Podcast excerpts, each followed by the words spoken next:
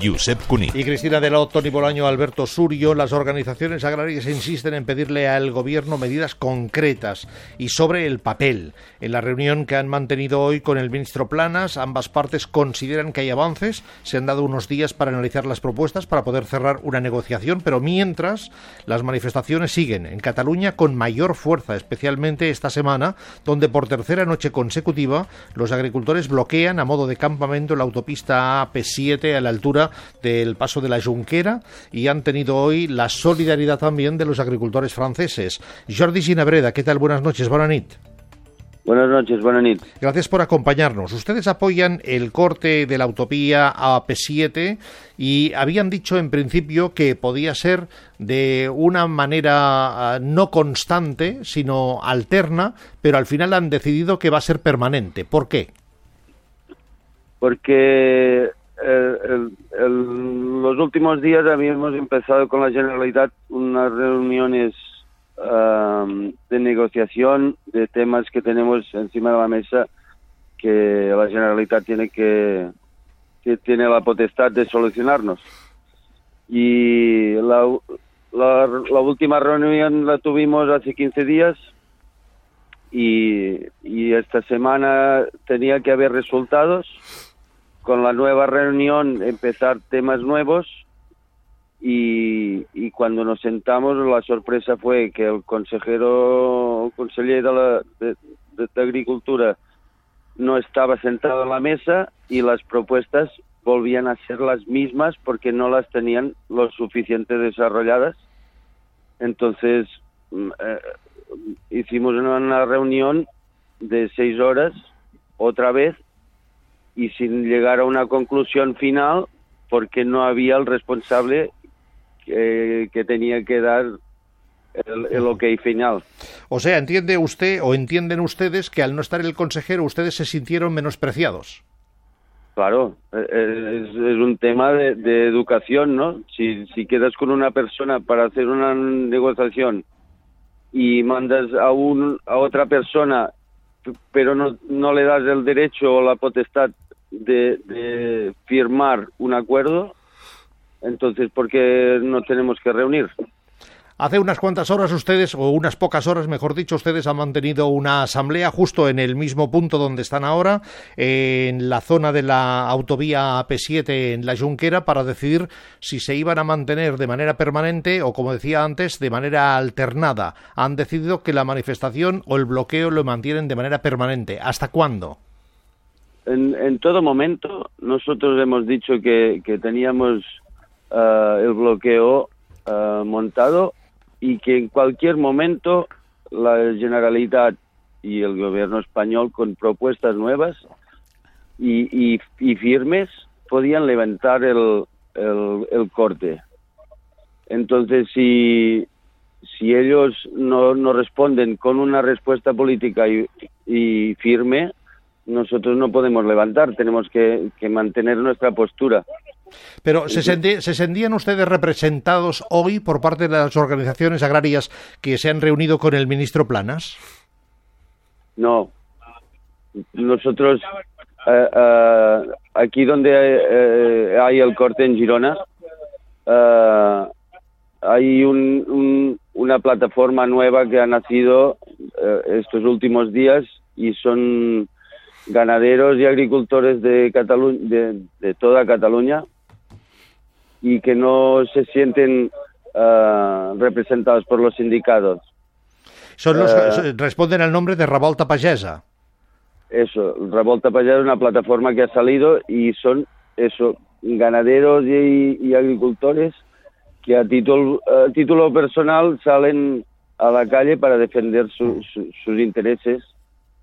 Y entonces, aquí en Girona sí que hay una unión con Unión de Payasos y trabajamos codo a codo con las movilizaciones y las negociaciones que vamos haciendo.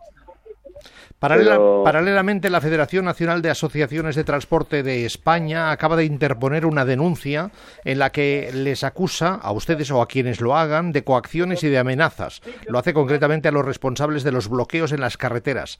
Hablan de grandes perjuicios económicos para los transportistas. Así lo cuenta, por ejemplo, el secretario general de la Federación Nacional de Asociaciones de Transportes de España, Juan José Gil. Escuche. Es una situación insostenible. Ya es un mes que llevamos en febrero de continuas movilizaciones en gran parte de la red viaria española y en estos últimos días en Cataluña con bloqueos que por dos días consecutivos mantienen a cientos de transportistas retenidos contra su voluntad.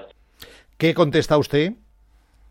Que llame a Generalitat, que llame al, al gobierno español, les diga que se pongan las pilas con los problemas de los ganaderos y los agricultores, y nosotros no cortaremos carreteras. Y, y de paso, que le reclame cosas que seguro que el transporte tiene cosas a reclamarles como el resto de la sociedad. hemos llegado a un punto que, de, que la gente, la sociedad civil, tiene que salir a la calle porque es un problema general y tenemos que salir a la calle y demostrarles a estos políticos que dicen que nos representan, pero que no es verdad, que esto no funciona y tienen que hacer cambios. Y, y en lugar de criticarlo, tienen que salir y respaldarlo. Y el transporte tiene que parar también y castigar al sistema que no funciona.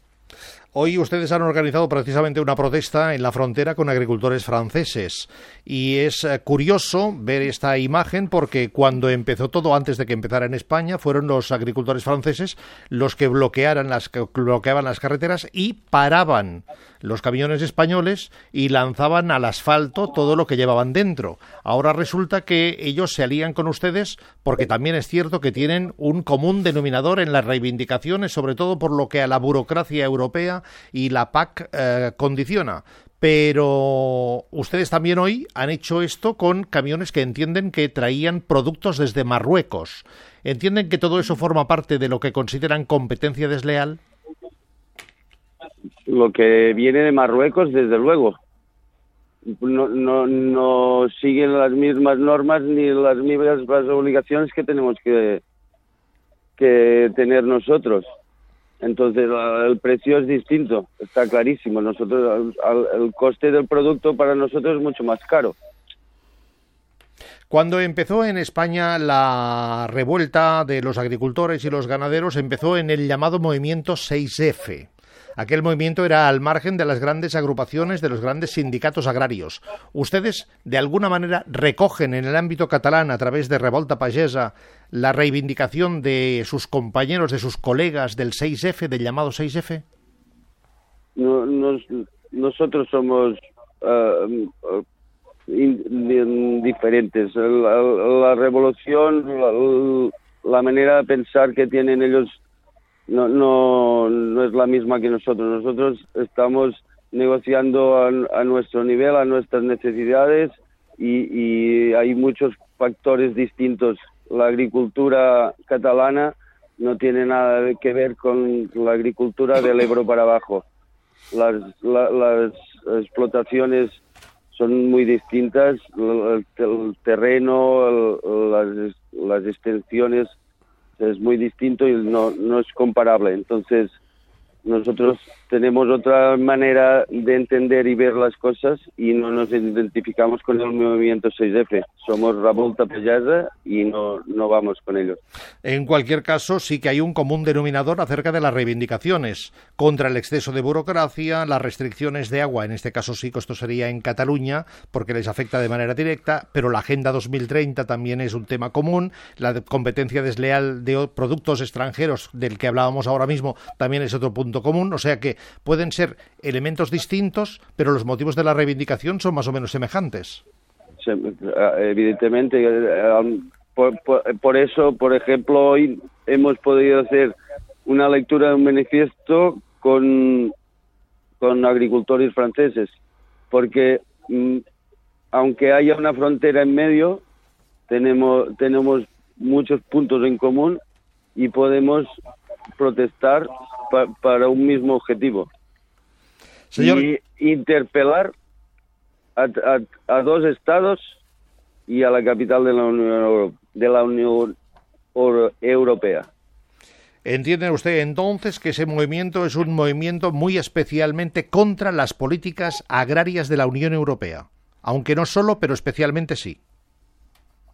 Sí, y, y el problema básico es la, la PAC. Y luego el problema que, que, y ahora lo voy a decir con una con una frase que es muy típica catalana. Aquí somos más papistas que el papa. Y, y cuando Bruselas propone algo siempre somos los primeros de probarlo. Aunque no sea obligatorio hasta dentro de cuatro años nosotros ya lo ponemos en práctica ahora y no hace falta. Tampoco hay que putear al agricultor y al ganadero. Señor Ginebreda, gracias por estar en directo en Radio Nacional de España y por contarlo en 24 horas. Bonanit, buenas noches. Uh, ¿puedo, añadir una cosita? Añada.